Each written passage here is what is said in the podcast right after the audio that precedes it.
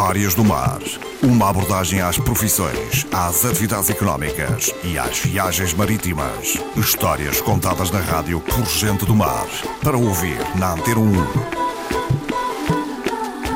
João Sousa, bom dia. Bom dia, Ricardo. Cá estamos novamente reunidos para mais um Histórias do Mar, na manhã desta segunda-feira.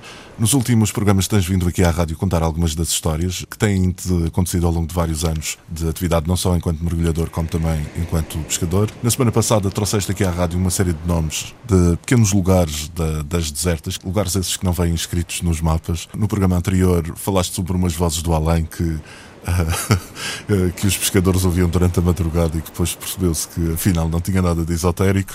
E esta semana, o que é que propões? Eh, bom dia, bom dia a todos os ouvintes. Eu venho falar nas, na, na, caça à baleia nos anos, os anos que eu presenciei, fui nos anos 80, de 73 até os anos 80, até 79, poucos anos. Eu era miúdo e andava. Eu penso que ainda nos anos 80 ainda aconteceu alguma dessa não, atividade. Não, nos já anos não? 80 já, já estava tudo parado. Sim. Quando foi, veio uma lei para parar completamente. Uhum. Havia ali um sítio, penso que devem de existir ainda algumas, hum, algumas eh, ruínas, ou sim, alguns resquícios de uma infraestrutura onde eram puxadas as baleias. Há um havia uma rampa. Havia há um pedacinho rampa. da rampa. Um, a única coisa que resta é o quaizinho e a pedaço da rampa. O resto, nada, não existe mais nada da fábrica das baleias. E na altura andava, andava-se ali, e mais uns amigos, e que lhe acabava a escola, era para, para a fábrica ver eles uh, varar as baleias, entrava aquela pele. Vocês vinham do centro do Caniçal até lá adiante, à fábrica das baleias, ainda longe? É, mas aquele fazia-se bem na altura, eram novos, aquele andava-se bem. E, e, e, tem piada que era descalço, não havia sapatos, sim, sim, os sapatos eram sapão de mãe.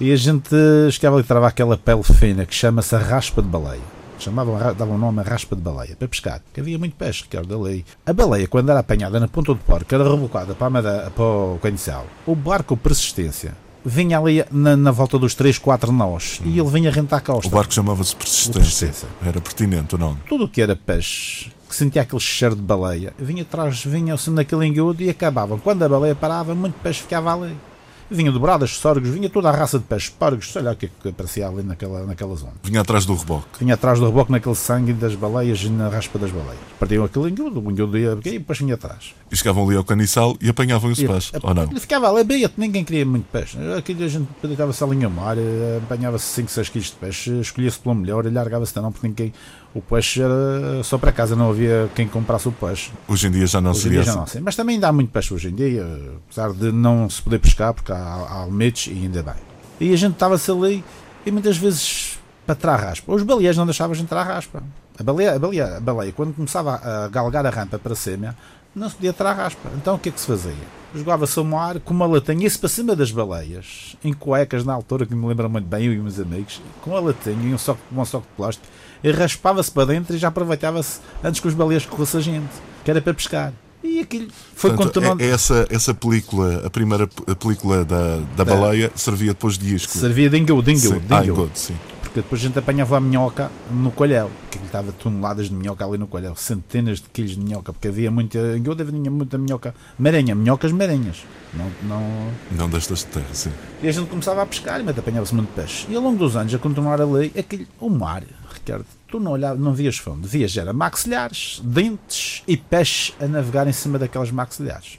E depois apareceu muitas pessoas a trabalhar no, no osso. Já começava, via, vinha muitos estrangeiros à fábrica a ver as baleias, a escortejar as baleias e a, a fazer, a fazer o, o, trabalho que eles tinham a fazer Sim. com as baleias. Apesar não, devia, não devia ser um cenário muito agradável. Não, não, não. Pois não. Na altura era um meio de sobrevivência. Mas Aquilo, naquele... como, é, como é que era trabalhada a baleia? Era cortada toda com os espelhos muito afiados, os, os animais já teve muita, muitas vezes vinha creias, algumas estavam grávidas, ainda há filmagens disso, e isso era uma coisa que não deixa recordação a ninguém, não deixa, não deixa saudades a ninguém. E a gente começamos, a, começamos a trabalhar naquilo, umas 10 pessoas no Conhecel a trabalhar no osso de baleia, mas na altura não havia as ferramentas cá hoje em dia e a gente aproveita. Aquilo era uma chó, uma pedoa, um serrote e ia-se fazendo ali uns trabalhos ali às sete pancadas, ia-se vendendo aos estrangeiros e uns dentes, raspava-se o dente, raspava partia-se uma garrafa e raspava-se o dente, que não havia muita lixa. Começamos eu e hoje amanhã fui trando muitas pessoas. Eu disse, mas para que vai tirar do fundo e não, e não trabalhar? Só vende, trava e vendei às pessoas. Trava e vendei. Em bruto? Em bruto. Ainda vendi alguns para os Açores e tal. Uns açorianos vinham buscar aqui, dentes e maxilares. Entretanto, eu andei ali juntando. Aquilo é, é o material, aqueles ossos é um material que depois tem Ah, alguma resistência, digamos assim, Aquilo alguma não tem dureza. fim, aquilo, aquilo é mais risco que o ferro. O ferro da sucata, que, que é aquela sucata que eles, na, na altura da fábrica, mandaram para o fundo, já apodreceu todo e as maxilares que eu tirei ainda nos dias de hoje estão mais rígidas que o ferro. Ainda existe e o ferro já está todo desfeito. Mas ainda existem ossos lá no sul? Ainda existem, quando há levadeias do sul fortes, como a em 2013 que deitou a costa da Madeira toda aí em, em Alvoroso, eu ainda terei alguns ossos, alguns dentes.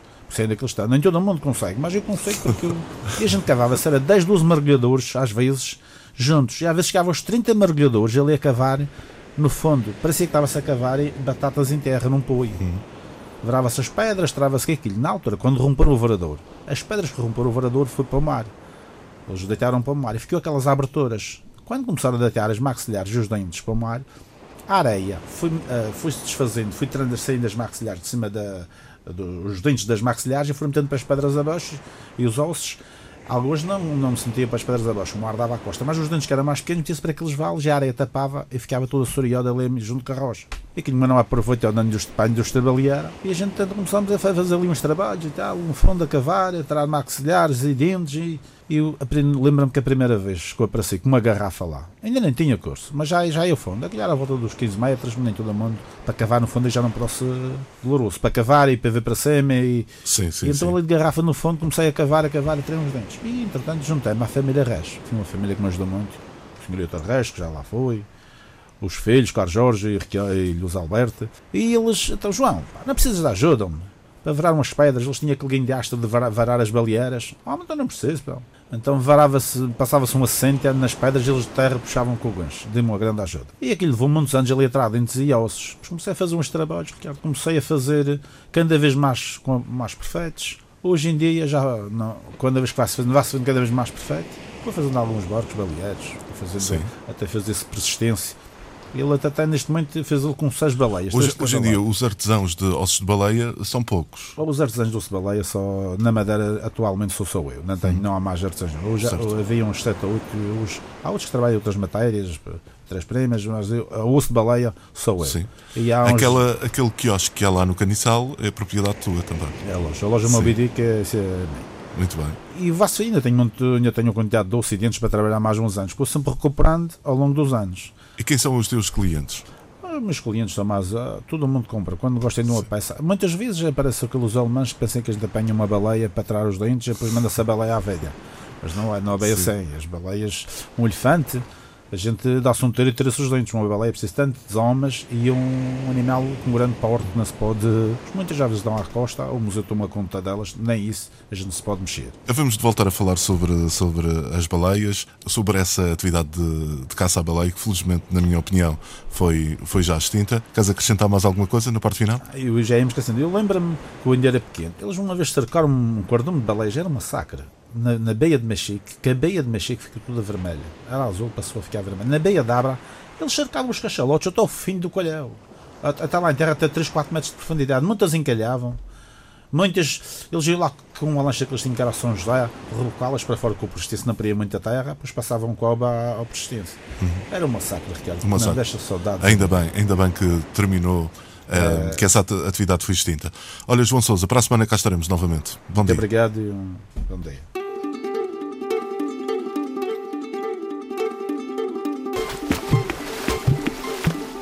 Histórias do Mar. Uma abordagem às profissões, às atividades económicas e às viagens marítimas. Histórias contadas na rádio por gente do mar. Para ouvir na Antena 1